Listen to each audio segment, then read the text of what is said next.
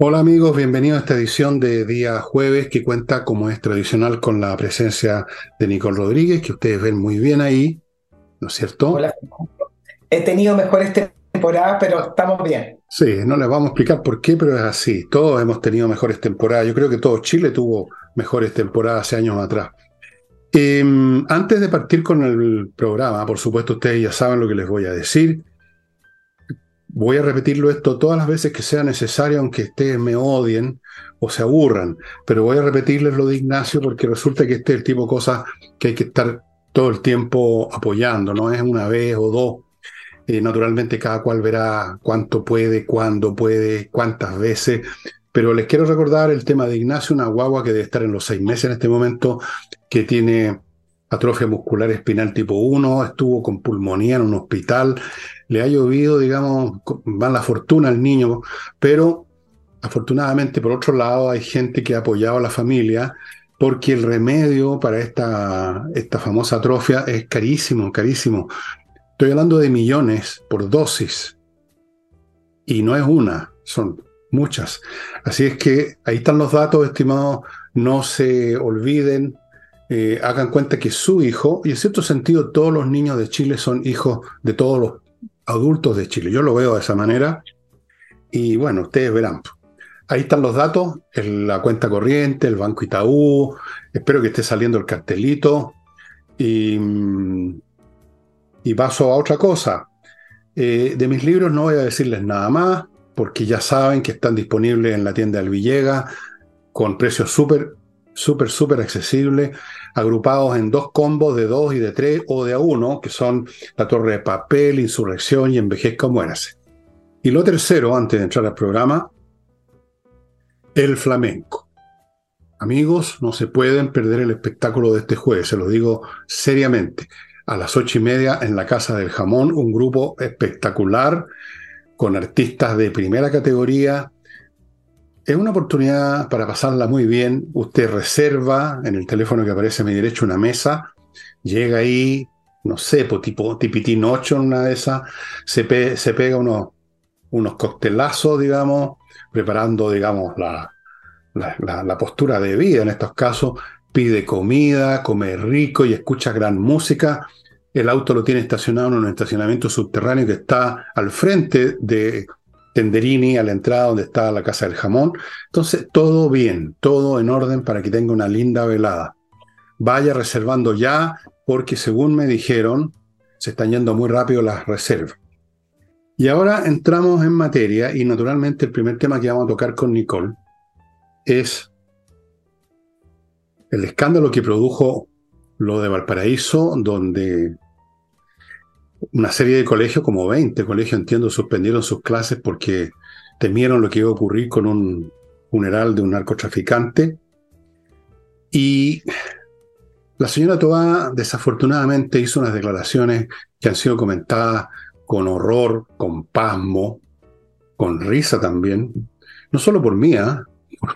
veíamos Chati también diciendo que esto era, el acabose, que había sido noticia mundial, pero en mala para Chile. O sea, es el primer caso en el mundo que una ciudad completa se cierra porque hay un funeral de narcotraficante. Ha sido escandaloso las declaraciones de Toa, peor todavía escandalosa la conducta. Fíjate que en este funeral, imagino yo que fue un montón de, colegas del narcotraficante, o sea, otros narcotraficantes, y detuvieron a una persona. Y la detuvieron porque andaba con unos fuegos artificiales. O sea, yo no sé qué país es este, Nicole. Ya, a esta altura ya no, no, no entiendo. Bueno, claro, fue noticia internacional, para mal, como tú decías, este funeral de Camilo Roja, alias eh, Ñajo. Él recibió 30 balazos afuera de un colegio en Valparaíso, en Playa Ancha. Era integrante de una banda local y tenía, al parecer, eh, jerarquía, por eso se le hizo este, este funeral. Pero voy a ir por, por partes. Tan habitual y estamos normalizando esto de hablar de los funerales narcos. Chile es tan especial para estas cosas. Eh, cuando se le pone nombre, es como que se institucionaliza se normaliza y es correcto. Eh, boleta ideológicamente falsa. Entonces, es como, si son ideológicamente falsas, entonces son como una especie de legales cuando le ponemos nombre. Autopréstamo, que al final es un retiro, pero, pero tiene buen nombre. Funerales narco. Entonces, pasan, al final pasan a institucionalizarse. Entonces, en vez de estar Em, la ley preocupados de detener los funerales narcos, pasan a regularizar los funerales narcos y terminan con escolta, con un recorrido establecido, con aviso previo a la comunidad para que se encierren por si les llega algún balazo. Entonces es todo tan, es todo tan irreal y a la vez eh, con tanta impunidad que me parece que eso es parte de, no, no me parece, estoy segura, es parte de la rabia de las personas, cómo es que se hable de un funeral narco donde Obviamente, en todo ese cortejo fúnebre va gente que pertenece a la banda y no son detenidos o no son investigados. Y lo que más rabia da es cómo estas personas ni siquiera le temen a la exposición pública. Si no le temen a la exposición pública es porque no sienten que la ley los esté persiguiendo. Eh, y entonces todo esto de, al final de hablar de los funerales narco pasa a ser como parte de la institucionalidad chilena, así como un, un, movimiento tan, tan irregular, eh, es tan tan curioso, irregular y con tanta rabia que da, ¿no? Ahora, más encima estamos llenos de comentaristas, Fernando, porque tú ayer hablaste y las dijiste literal, yo no las voy a repetir, las palabras de la ministra del Interior, que es el ministerio encargado de nuestra seguridad. Salió el ministro, el subsecretario Monsalvo hoy día, pero no a, refutar lo que dijo Toá, porque en el fondo lo de Toá supuestamente era como llamar al orden, no vamos a aceptar que esto suceda, sino que a contradecir al ministro Ávila. Este, este, este ministro de Educación que siempre dice que la educación es lo primero, pero el año pasado no tuvo problema en adelantar las vacaciones de invierno, ¿te acuerdas? Y ante la primera situación de riesgo o dudosa cierran los colegios sin ningún problema. Y el ministro Ávila dijo que le parecía bien que se cerraran los colegios ante la inseguridad.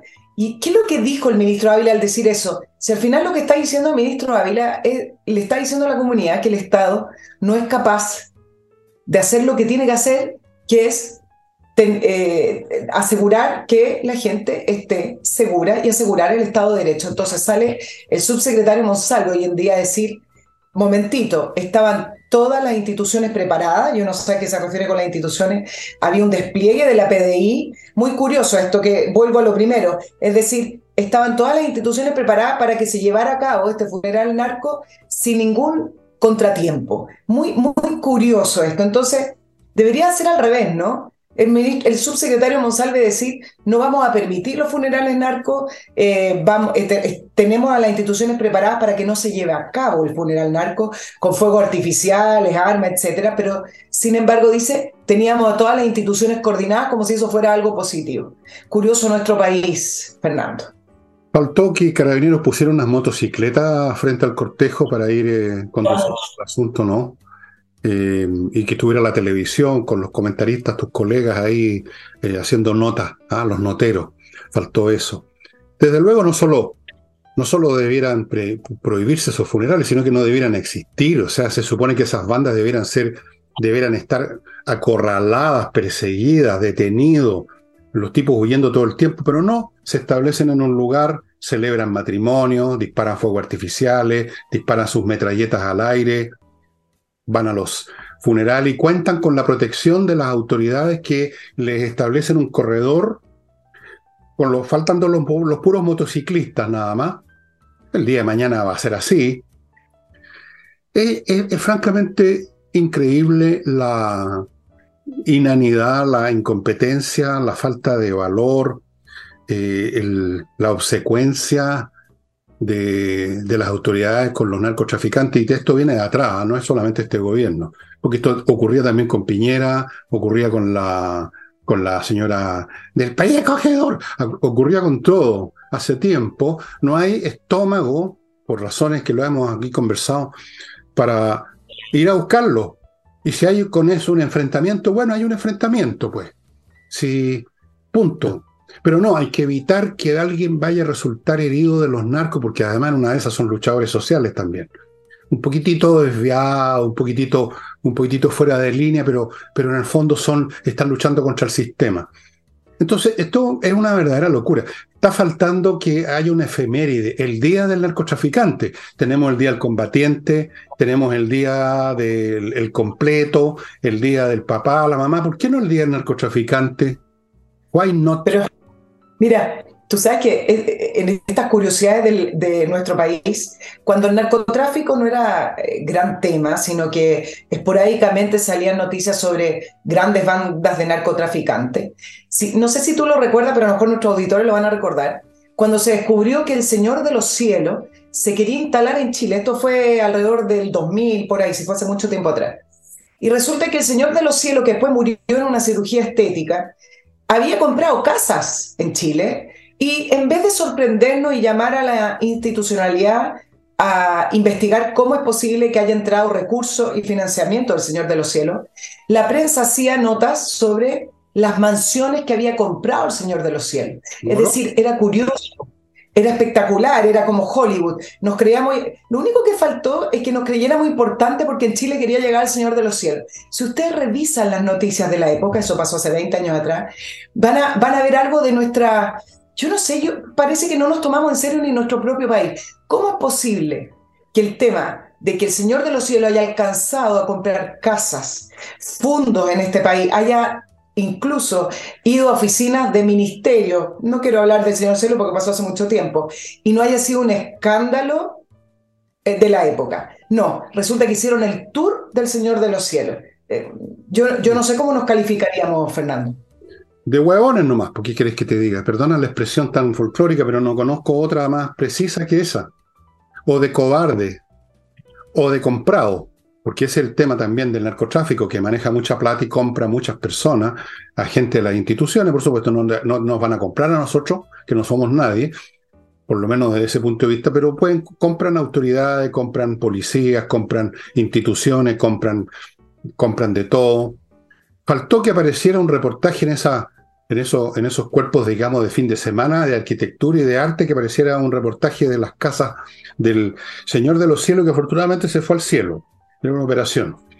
Eh, uno, una vez más, vuelve al mismo tema. Hemos llegado a un nivel con el narcotráfico para no mencionar el tema de la CAM y otras por el estilo, hemos llegado a un nivel tal de crecimiento, de mm, insolencia con que operan los crímenes que celebran, los baleos todos los días ahora, que esto sobrepasa completamente las capacidades de persecución del crimen normales.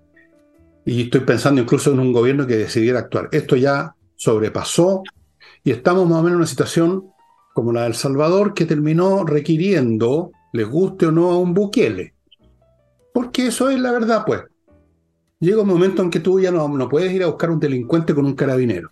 Llega un momento en que ya no vas a poder llevar a alguien a, una, a un juzgado para que lo juzguen y que no pasa nada, lo condenan. Y... Ahora no. Son bandas organizadas, distribuyen dinero, amenazan a los fiscales, se meten en todas partes, te pueden disparar, te pueden atacar a tu, en fin, todas esas cosas. ¿Cómo se combate eso?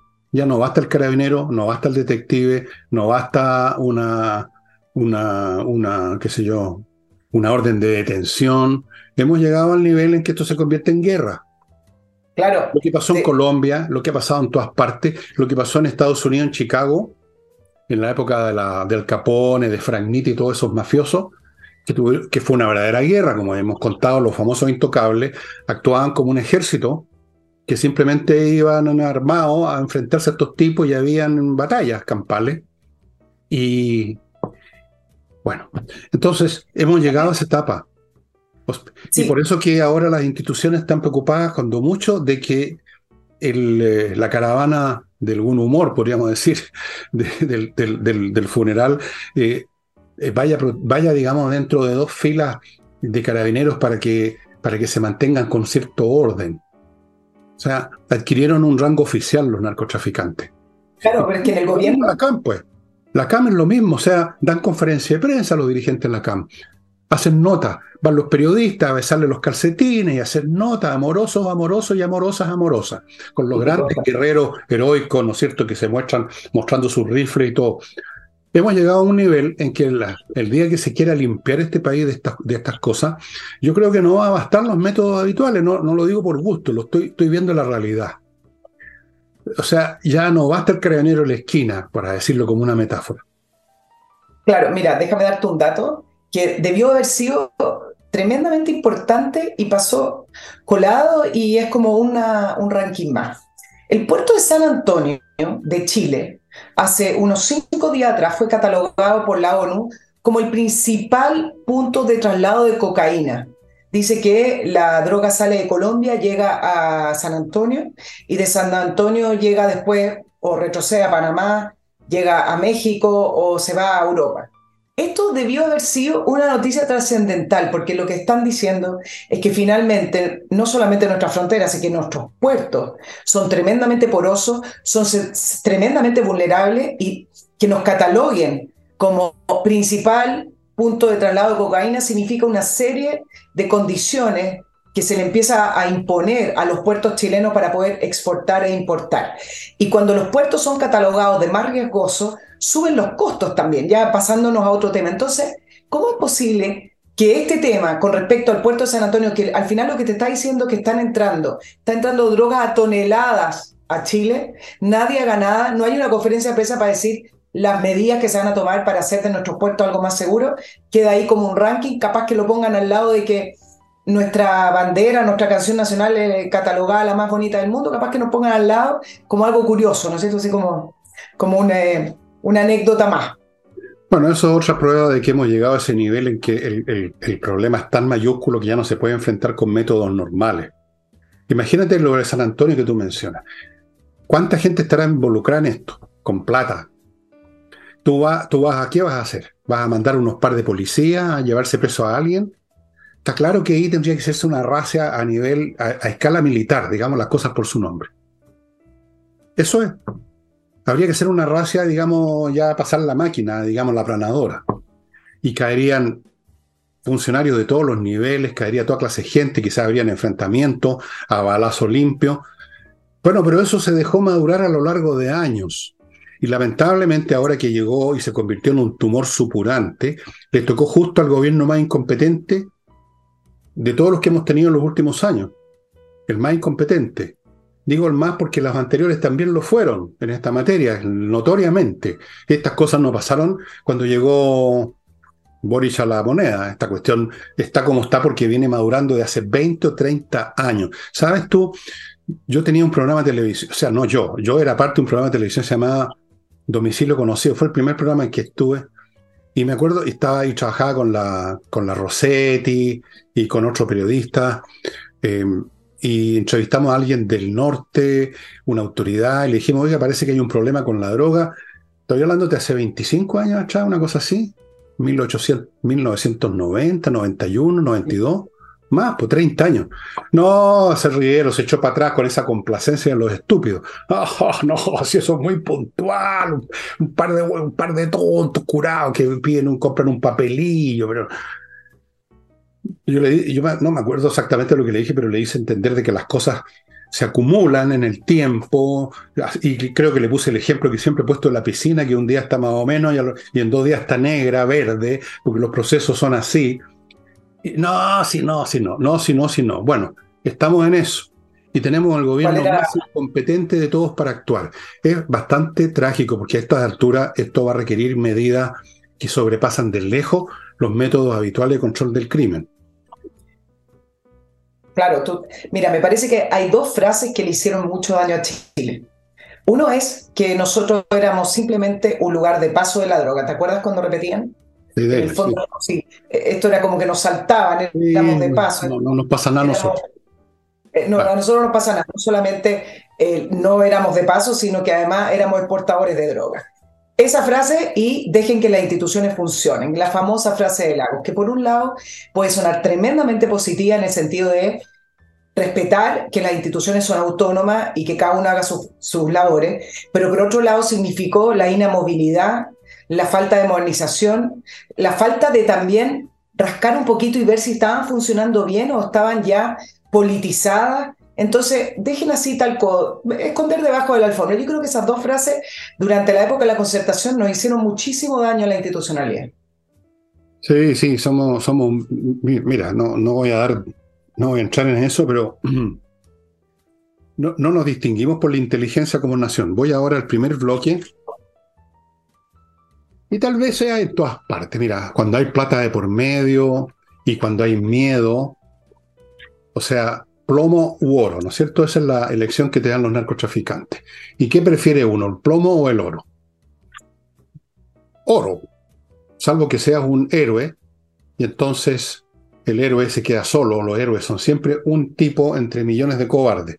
Y entonces después le hacen un monumento. Pero ya está muerto el héroe. Permítanme entrar al primer bloque, estimados amigos. Quiero recordarles, no les saqué fotos, pero les voy a sacar una foto y se las voy a mostrar cómo me quedó mi coche, que era una basura. Lo, lo puede testificar aquí Nicole. ¿Tú tuviste alguna vez como, realmente como para transportar conejo o gallina. Autowolf.cl va a su casa, amigos, y le deja la carrocería como nueva. Y si es muy grave el asunto, estamos hablando de algo ya acribillado, de abollones, la pintura desintegrada, despintado, se lo llevan a un taller de ellos y en muy pocos días, en menos de una semana, compare con otros talleres, tienen el auto listo. Y muchas veces pueden en su casa en un día, en 24 horas. Son realmente excelentes. Yo me atreví a hacerlo y estoy muy contento con el resultado. Autowolf.cl. Continúo con Kame ERP, un software financiero para empresas de todos los tamaños y rubros y que mm, se hace cargo de todo el proceso financiero de la empresa y mm, revisa los estados financieros, obviamente contables, digamos, control de stock de productos, procesamiento de remuneraciones, integración con los bancos, con el servicio de impuestos internos, y al final de todo eso usted va a saber si está la empresa bien o hay una hemorragia por aquí, por allá, que son las que finalmente destruyen a la empresa. Eh, un montón de filtraciones de dinero y de pronto la empresa está sonada. KMERP es la solución para que no le pase. Continúo con entrenainglés.com, una academia de inglés con profesores de inglés, con clases online, que realmente es eficaz, es eficiente le va a dar una muy sólida base para que usted si quiere progrese en el control, en el dominio de ese interesante idioma que es el inglés. No es el más bello, pero es interesante. Y incluso con esa base le basta a usted para los asuntos cotidianos de la vida que tengan que hacer uso del inglés. Eh, ellos todavía están ofreciendo un plan de verano de 24 clases por 397 mil pesos. Con esas 24 clases obtiene esta base. Cualquier consulta, coordinación arroba entreninglés.com. Sigo con Edifito, un software para la administración de edificios. O sea, la administración de un edificio implica temas contables, administrativos, financieros, materiales, desde la contratación de personal a, cómo pagar la cuenta, el arreglo del ascensor y las cotizaciones de los empleados, millones de cosas, como un barco, un barco inmóvil, pero un barco, edifito. Tiene el mejor software que se usa en miles de edificios en América Latina. Volvemos con Nicole. Oye, dime. Te propongo que tratemos el tema de los indultos y el fallo del Tribunal Constitucional, porque si bien el gobierno lo, lo dio por cerrado, eh, esto es un tema que no está cerrado y tampoco es un tema que se va a cerrar por decreto presidencial. El gobierno pretende dejarlo por cerrado, pero no porque quedaron muchísimas preguntas abiertas y el gobierno no se ha hecho cargo de, de, esas preguntas ni tampoco de, de responder. Bueno, partir diciendo que era crónica de un rechazo anunciado eh, los resultados de la votación son muy predecibles debido a la composición que tiene el tribunal. Algunos hablan de 5 a 3, es decir, 5 de izquierda, 3 o 2 de, de la centro derecha.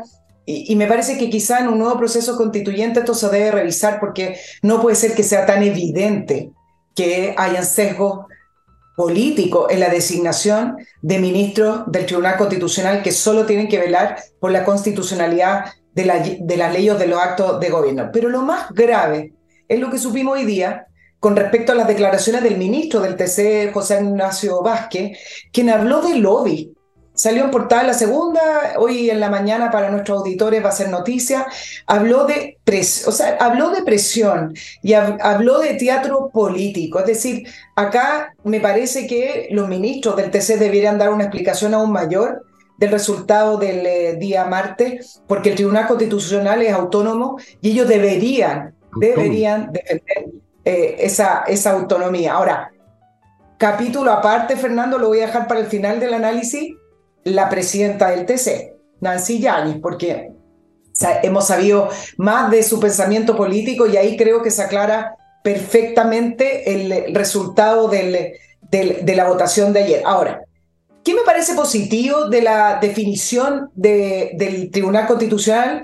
Es que permite posicionar el, tema y la discusión de los indultos en el tema de fondo, que es al final de cuentas un tema político. No es una discusión jurídica, nunca lo fue, es salvo que se hubieran encontrado irregularidades constitucionales en la firma del decreto o que el mismo presidente haya dicho fui engañado, etcétera. Pero esto siempre ha sido una discusión política, nunca ha sido una discusión jurídica. Por lo tanto, me parece que el resultado permite volver la discusión a donde tiene que ser. ¿Y cuál es la discusión acá? Las preguntas que el gobierno aún no responde. Y las preguntas, yo las voy a, hacer dos, dos grandes preguntas que me parece que son las que debería responder. ¿Por qué el presidente Boric indultó a esas siete personas?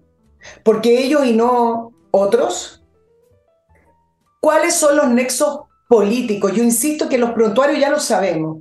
Si acá lo que importa son los nexos políticos que tienen esas siete personas con funcionarios de gobierno o con el propio presidente. Ahora, como el gobierno no va a responder esas preguntas, para eso existen otros mecanismos. Quizás para eso va a estar la comisión investigadora que ya se formó mientras estamos grabando el programa de la Cámara de Diputados y para eso está el periodismo.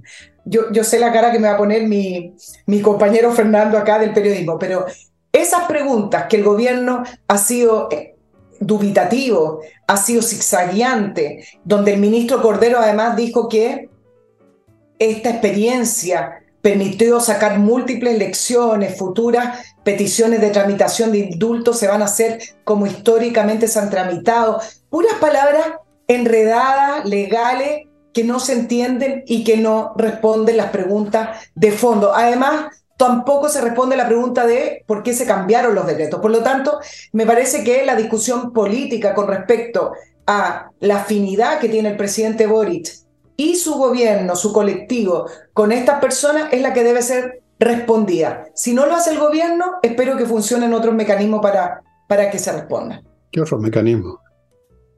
Los que dije. ¿Qué otros mecanismos, perdón? Entre paréntesis, tú mencionaste la palabra autonomía. Y ya sería hora de que todos nos demos cuenta que eso no existe. Ni aquí ni en ninguna parte.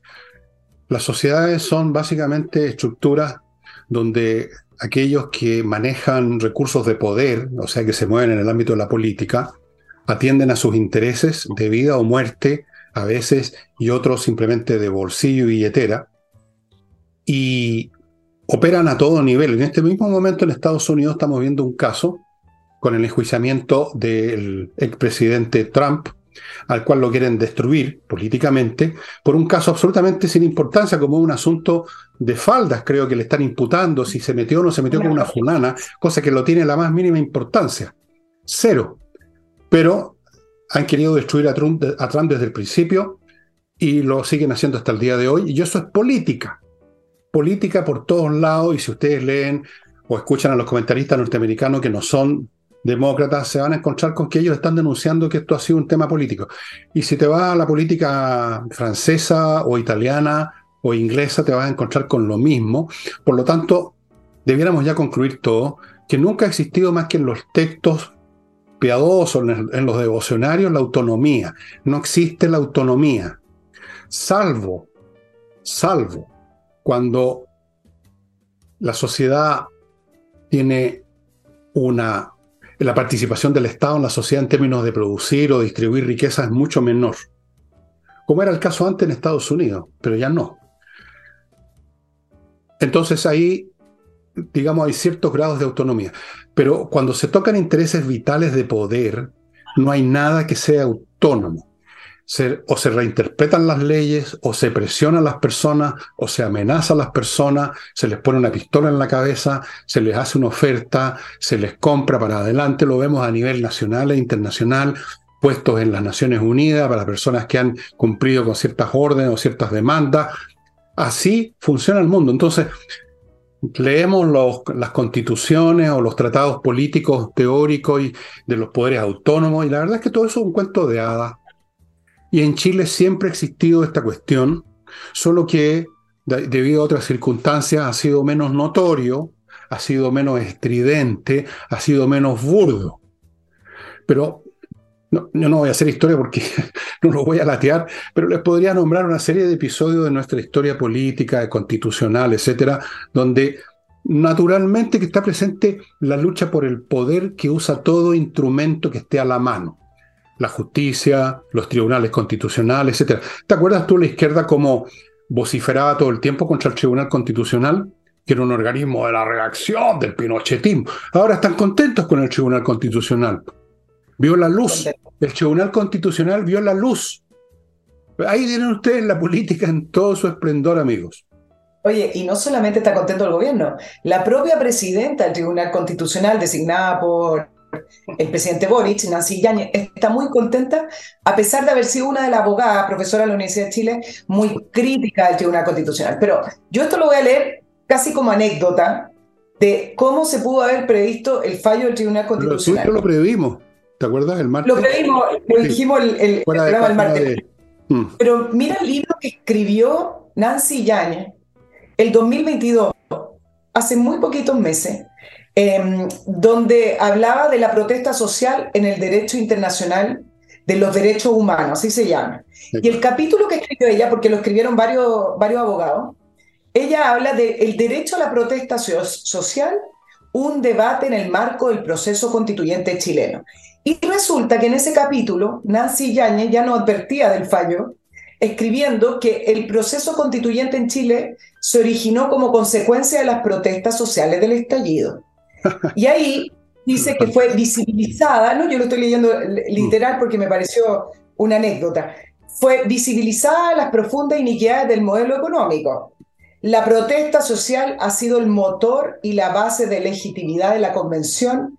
Eh, la protesta social es una expresión de la desobediencia civil em, y puede a veces tener actos susceptibles de ser calificados de violento.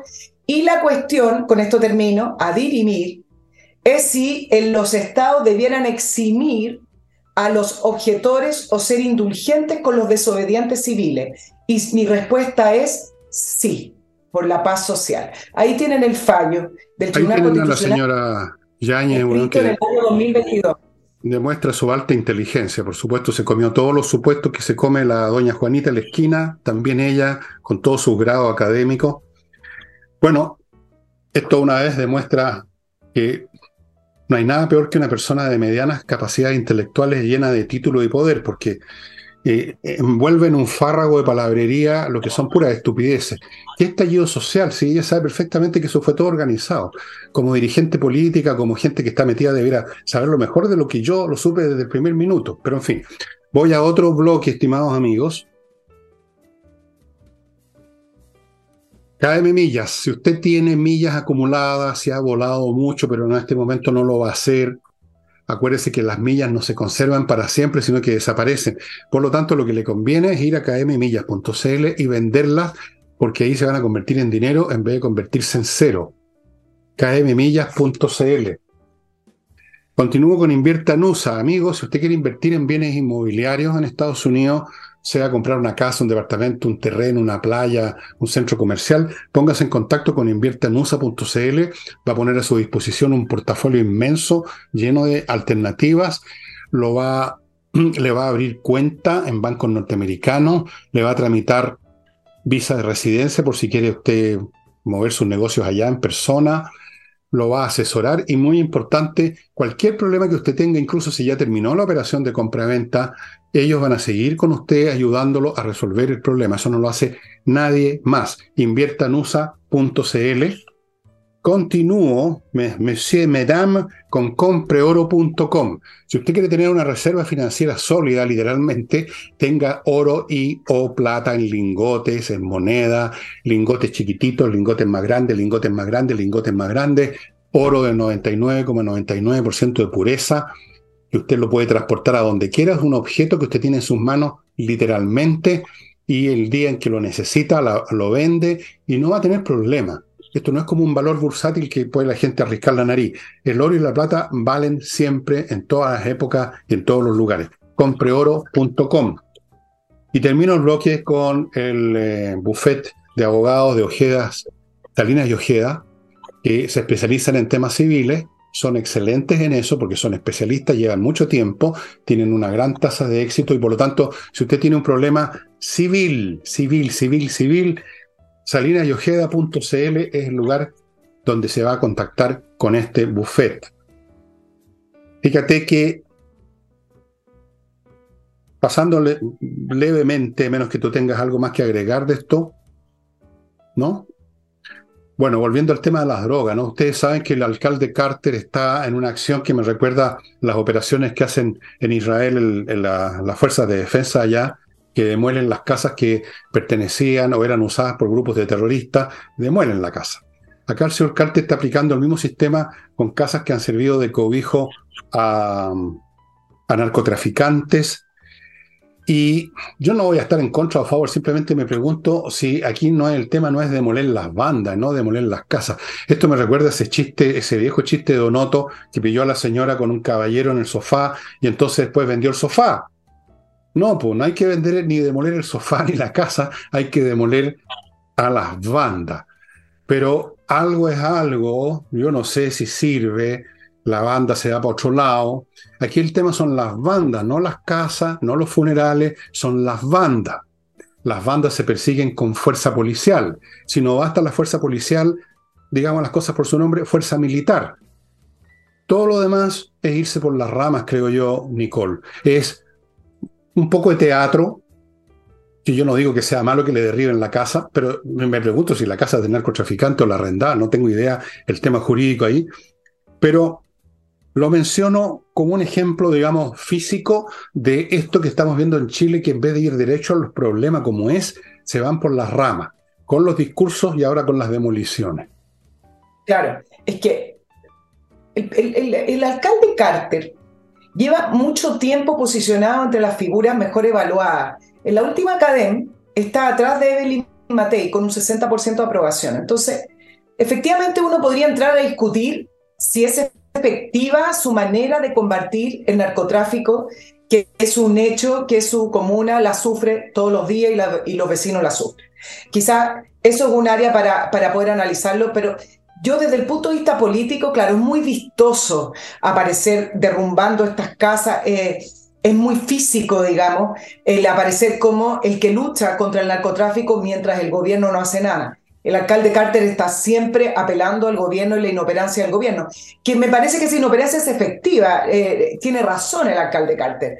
Pero claro, la pregunta en cuestión es si esto que hace es lo más adecuado dentro de las atribuciones que tiene él como alcalde y dentro de su municipio para poder combatir el, narcotráfico.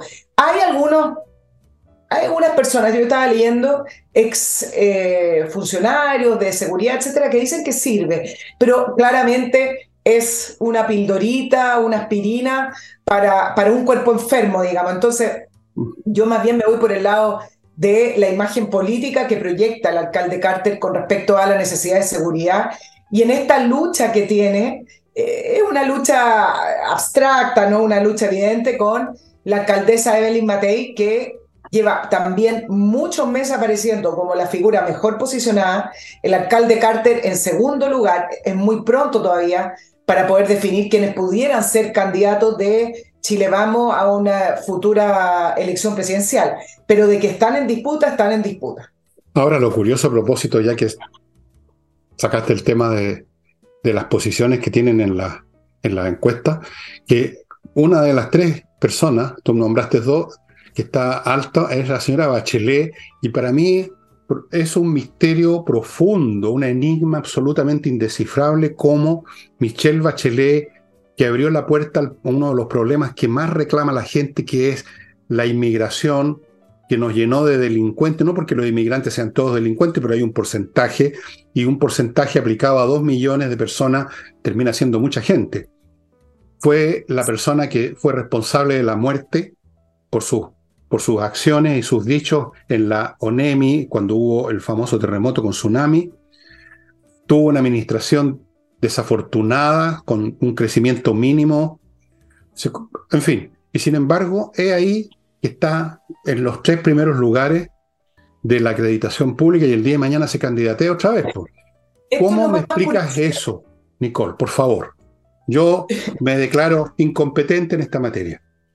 No, yo, yo te voy a decir que también me declaro incompetente. Apareció con un 56% de apoyo.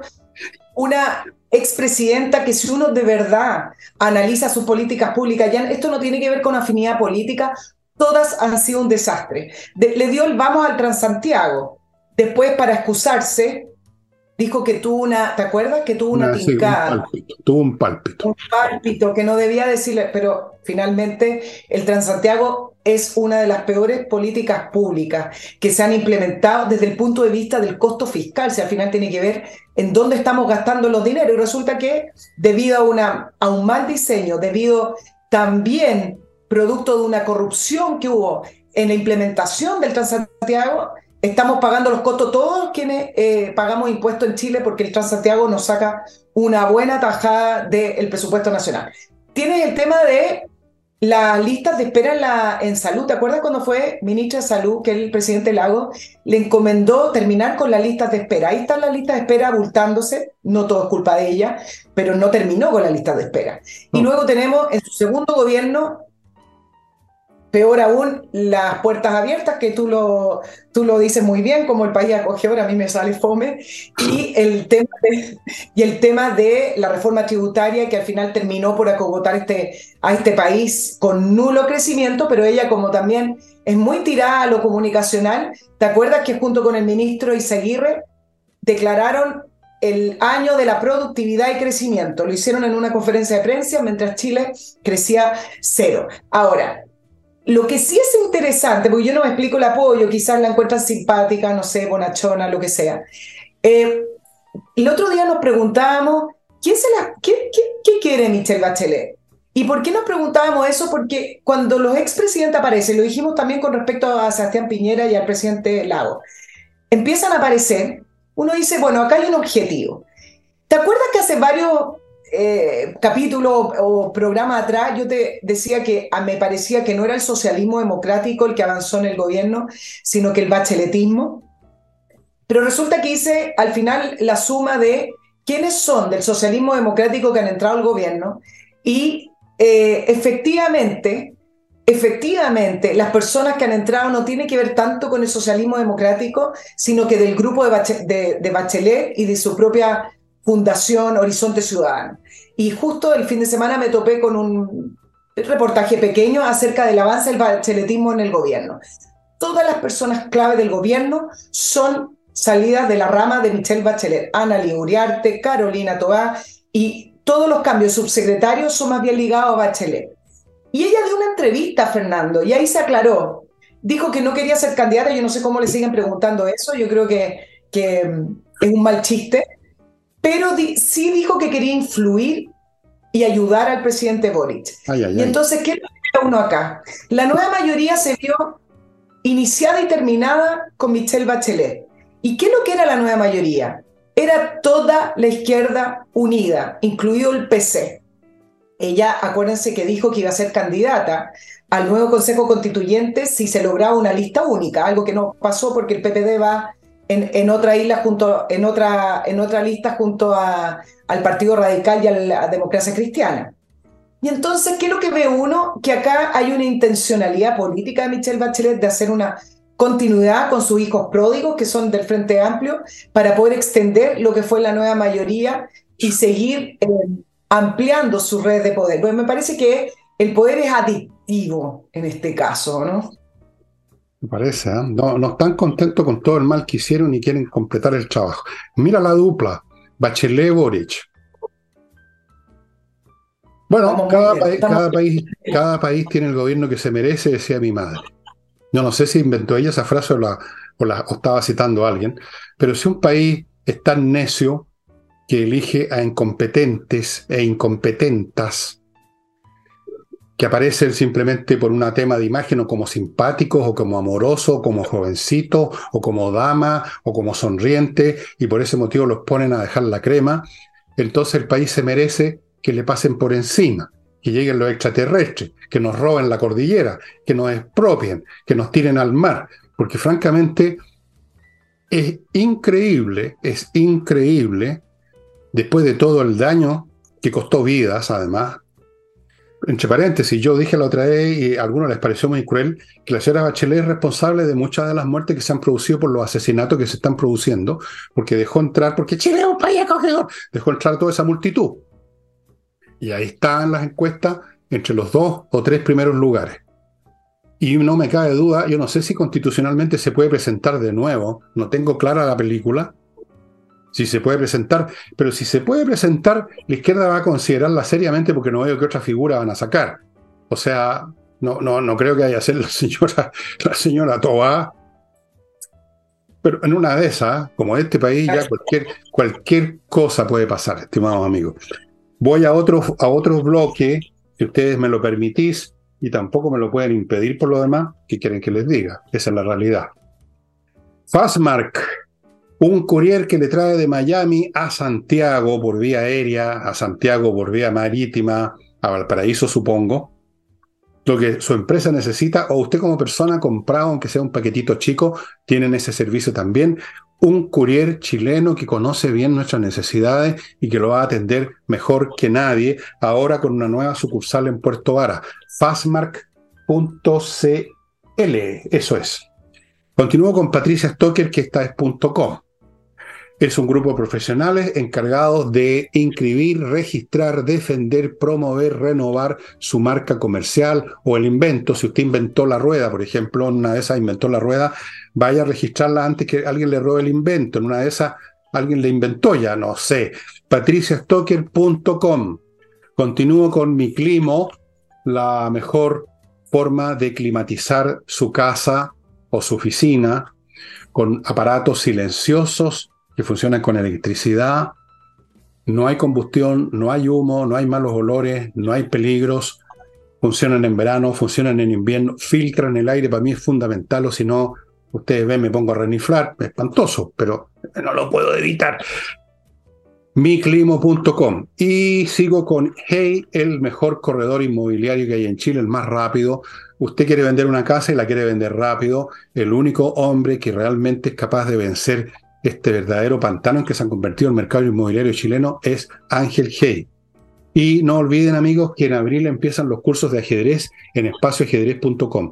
No les voy a repetir lo que les he dicho un millón de veces sobre lo importante que es adiestrar a los niños, sobre todo a los niños inteligentes, pero en general a todos los niños, en hábitos de pensamiento adecuados que quedan establecidos de por vida y ayudan para siempre en los estudios, en la profesión, en la vida.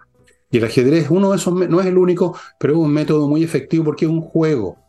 Entonces, sin darse cuenta, sin estar, sintiendo que están estudiando, que están resolviendo un problema de matemática, jugando, van incorporando estos hábitos mentales y les hace muy bien. Los precios son súper accesibles.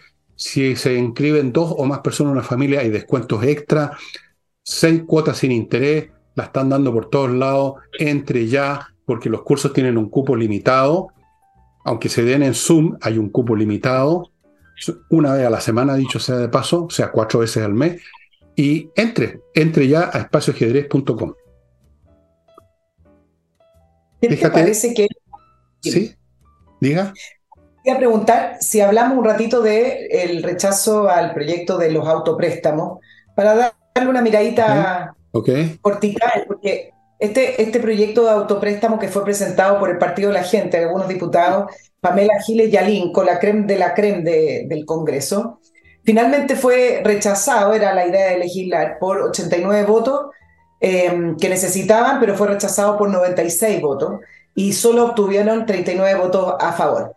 ¿Qué es lo que permitía este proyecto cortito? Permitía retirar entre el 15 y el 100% de los fondos de pensiones y no tenía muy clara la manera en que se devolvían esos fondos, haciendo alusión a la, frase de autopréstamo que al final era prácticamente un, un, retiro.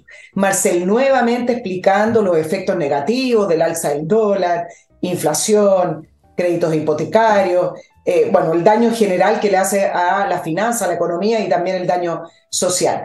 Ahora, si este proyecto se aprobaba, el cálculo era que 33 personas, 33% de las personas afiliadas, activas, quedaban sin fondo. Si lo suman con las personas que ya están sin fondo, el total daba casi un 43% de afiliados activos sin fondo de pensiones a futuro.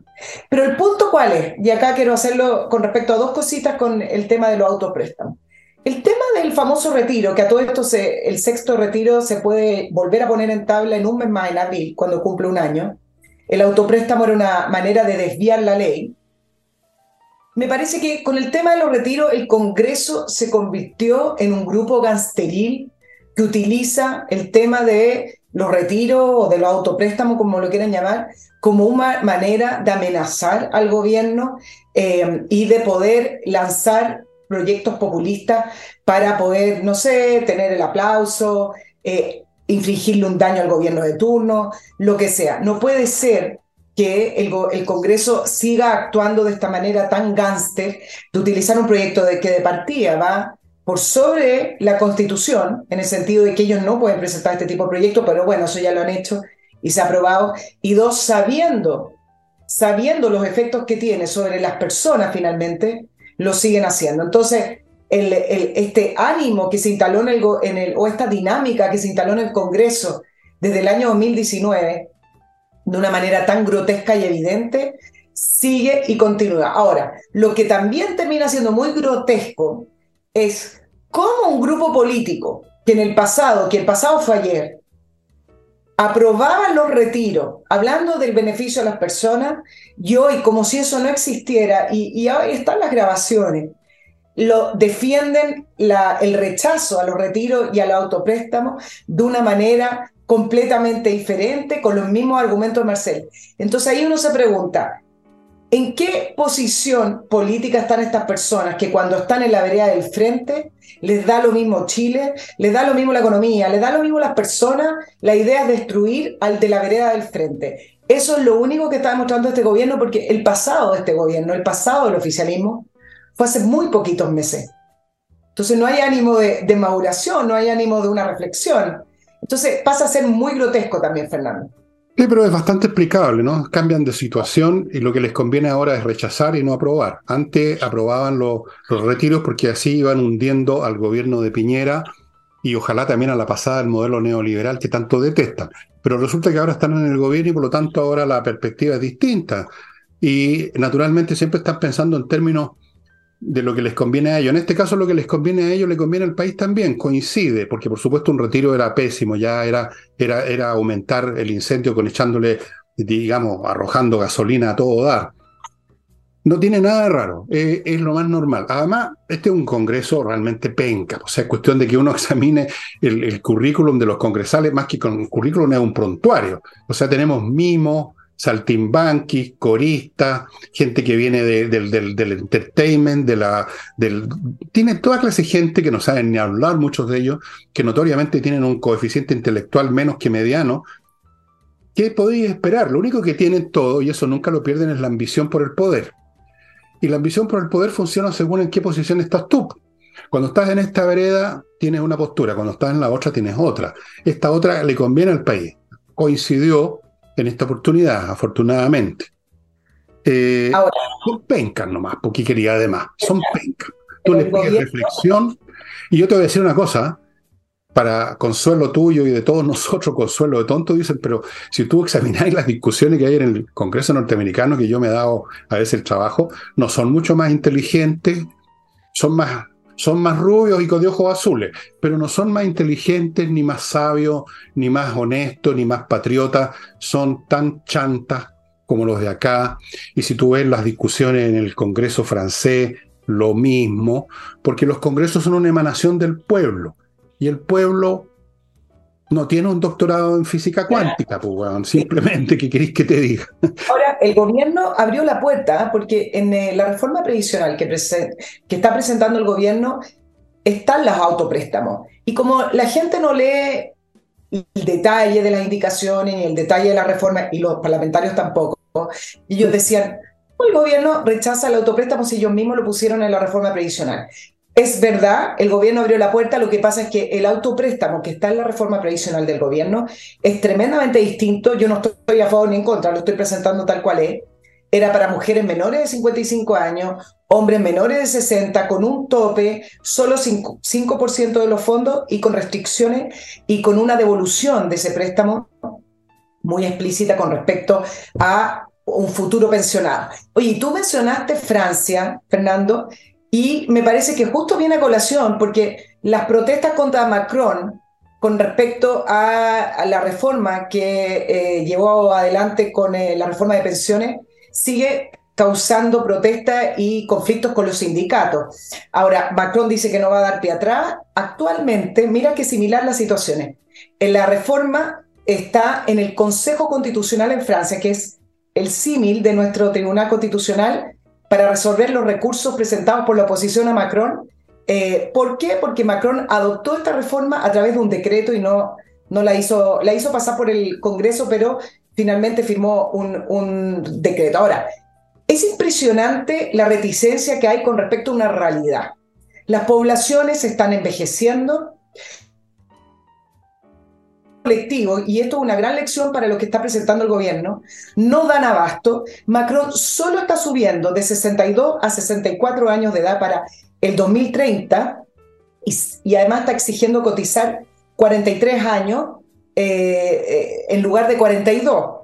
Esa es, para poder cobrar toda la pensión. Esa es la reforma de Macron que ha sido respondida con, esto, con esta protesta, incendio, uno puede ver también alguna, alguna foto y algunos videos.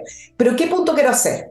Que en Francia existe no es igual, pero es bastante similar a lo que quiere presentar este gobierno, que al final terminan siendo estos fondos colectivos que terminan con déficit, porque para eso se necesita una serie de condiciones que el mercado laboral hoy no tiene, pero principalmente porque las poblaciones están envejeciendo. En Francia, la tasa de natalidad, para darles una idea, es de 1.8. En nuestro país es de 1.6. Para poder tener recambio generacional, las tasas debieran ser, que son las tasas de reemplazo, 2.1. En Francia, el 20% de la población es mayor de 65 años. En Chile, el 19% de la población actualmente es mayor de 60 años. Para el 2050 se calcula que el 32% de la población. ¿Por qué estoy dando esta cifra? Porque esto es lo que deberíamos estar discutiendo para la reforma previsional. Se está perdiendo tiempo. Al final, la reforma pensional es la edad y el tiempo de jubilación, que son los dos grandes pilares para poder tener una reforma que sea sustentable en el tiempo. Sí, pero eso no va a discutirse nunca, tú sabes. Esas cosas no se discuten, esas cosas no, no entran en el juego de la política, esas cosas no dan voto, esas cosas no concitan el interés de la gente, la gente no piensa, no razona, piensan en el, en el día a día, en el ahora, y así ha sido siempre, esto no es ninguna novedad. Yo sé que suena pesado decirle, pero es la realidad pura y simple. Y finalmente cuando se hacen cosas positivas es porque se forzaron. Macron va a tener que forzar esta reforma bien módica. Eh, en Chile, bueno, muchas reformas que hicieron crecer este país se forzaron, todos sabemos eso, no lo, no lo neguemos. Así, preguntándole a la gente y viendo los intereses, tú no vas a ninguna parte. Eso es la realidad. No se puede siempre va a haber alguien, por último, que pone una piedra en el camino. Y a veces son muchos, a veces la mayoría incluso. Oye, eh, y a propósito de eso, un, ejemplo más. Eh, un ejemplo más de varias cosas. Un ejemplo más de que la realidad se impone, un ejemplo más de la mentalidad estatista de la gente que nos gobierna, este tema de la política nacional del litio. Yo ya les he dicho y les vuelvo a insistir en que entren a Internet y vean lo que está pasando en el tema de las energías acumulables, o sea, las energías en batería. Vean ustedes las, tecnologías que se están desarrollando que van a llevar a que el litio no tenga interés en muy poco tiempo más. Están incluso viendo alternativas con eh, cloruro de sodio, o sea, sal, la cosa más abundante del planeta prácticamente junto con el aluminio, el cloruro de sodio otro tipo de tecnología, motores con, de explosión, pero de hidrógeno que no produce contaminación. Y nosotros aquí, hablando de la política nacional del litio, que, todavía están discutiendo, la que el día de la coronta va a salir y el día que salga va a ser una empresa estatal ineficiente.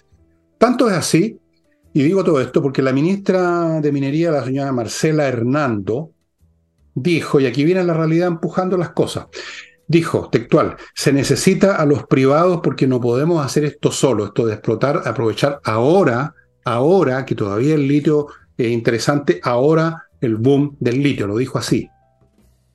En 10 años más, ¿qué digo en 10 años más? En 5, ¿qué digo en 5? En dos años más recuerden que ya el litio va a estar en caída libre, amigos, porque vienen otras tecnologías y hoy en día las tecnologías nuevas que se empiezan en un, en un laboratorio ya no se toman 50 años para llegar al mercado. Se toman un par de años y llegan al mercado. Muy rápido el desarrollo. Desde el laboratorio, la investigación, a la realidad. Y van a estar todavía discutiendo la empresa nacional del litio te lo, aseguro, para que más compañeros de barba y bigote vayan a tirarse peo a, las oficinas, porque eso es lo único que saben hacer. Amigos, no, perdona, pero es que en la realidad, yo, los conozco a estos hueones, los conozco, pero como que los hubiera parido, como decía mi mamá. Te agrego algunas cifras que, que, son, que son interesantes para esto. Un yacimiento de litio para que empiece realmente a, producir, explotar y eh, ser explotado y, y después comercializarlo demora entre 7 a 10 años. Y nosotros llevamos 12 meses en esta, en esta discusión de si, cómo entran los privados, que si entran o no entran. Es tan ridícula la discusión que eh, la ministra de Minería, la misma ministra de Minería en el Congreso, dijo que en diciembre se presentaba la política nacional del hito, cosa que no pasó.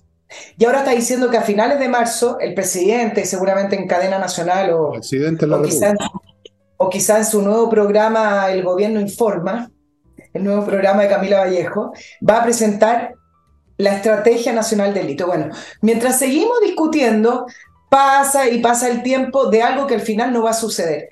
Y es tan surrealista la discusión que incluso eh, el alcalde Jadwe y algunos otros comunistas están levantando la idea de defender el litio. Y uno dice, ¿defender qué? Porque resulta que como el gobierno ahora dice que hay que hacerlo con los privados, porque la verdad es que no tienen idea cómo hacerlo, y porque corresponde hacerlo de esa manera, porque el Estado es ineficiente, el Estado no sabe, bueno, ahora hay una posición de varios comunistas, entre ellos Jaude y otros, y otros del oficialismo que dicen, defendamos el litio. Ahora, ¿defenderlo de qué? No sabemos, si ahí está. Si, estos fulanos hubieran estado vivos hace 100 años atrás, habrían dicho defendamos el cobre, no tendríamos industria del cobre, no habríamos, no habríamos crecido con cobre, porque había que defender el cobre, que no venga nadie a sacarlo de, la, de las canteras donde está el óxido de, cobre, el óxido cuproso. No, no, no, porque eso nos, nos vienen a robar los imperialistas. Estaríamos en eso. Bueno, amigos, eh, otro temita que, que creo que es interesante y que viene a mostrar a lo que hemos llegado en materia educacional. Como ustedes saben, en un colegio, en el Colegio Industrial Las Nieves, en Puente Alto, hubo una riña entre cabros de primero o medio, o sea, estamos hablando de chiquillos de 13, 12, 14 años, se agarraron, el profesor trató, parece, separarlo, y alguien enarboló un cuchillo y hirió a varios, hirió al profesor. O sea, cuchilla limpia. Ahí tienen ustedes donde hemos llegado en materia educacional. Yo les puedo asegurar, porque tengo 74 años, estuve en el colegio en los años 50 y, hasta mitad de los 60, que nunca ocurrió, no, sea, imposible, inconcebible que alguien hubiera, que, cuchillado, le hubiera estirado un escupo a un profesor, es imposible. Había una disciplina, había un respeto, habían sanciones. Se acumuló en los años una pérdida de disciplina, una pérdida de respeto, se impusieron ideas pedagógicas completamente imbéciles, que yo las denuncié en su momento y escribí columna y dije, viene un colapso de la grandísima, mm, porque se están generando nuevas cohortes demográficas sin ninguna formación, y aquí las tenemos, pues. Algunas están en el gobierno ya, son las un poco más viejas. Otras están dándose cuchillazos en los colegios. Yo no sé cómo se va a resolver eso cuando las autoridades no son capaces, por ejemplo, de expulsar a los cabritos del Instituto Nacional que se dedican a tirar molotov por las ventanas. No, hay que armar una mesa de diálogo. Hemos escuchado a la señora Toa en varias oportunidades con esa estupidez, las mesas de diálogo. Estoy esperando la mesa de diálogo con los narcotraficantes también, ¿ah? tú sabes, eh, eh, de coordinación. Bueno, lo cuento más como un detalle para que ustedes vayan armando una idea de lo que hemos llegado a la barbarización a que ha llegado este país, donde cabros de 12 o 13, 14 años se agarran a cuchillazo. Claro, ¿y qué, qué hicieron algunos colegios? Con, porque esa es la realidad. Podemos analizar de qué manera se detiene esto, pero ¿qué hicieron algunos colegios? Están implementando detectores de metales a la entrada de los colegios. ¿Y qué pasó, por ejemplo, en el caso de Valparaíso?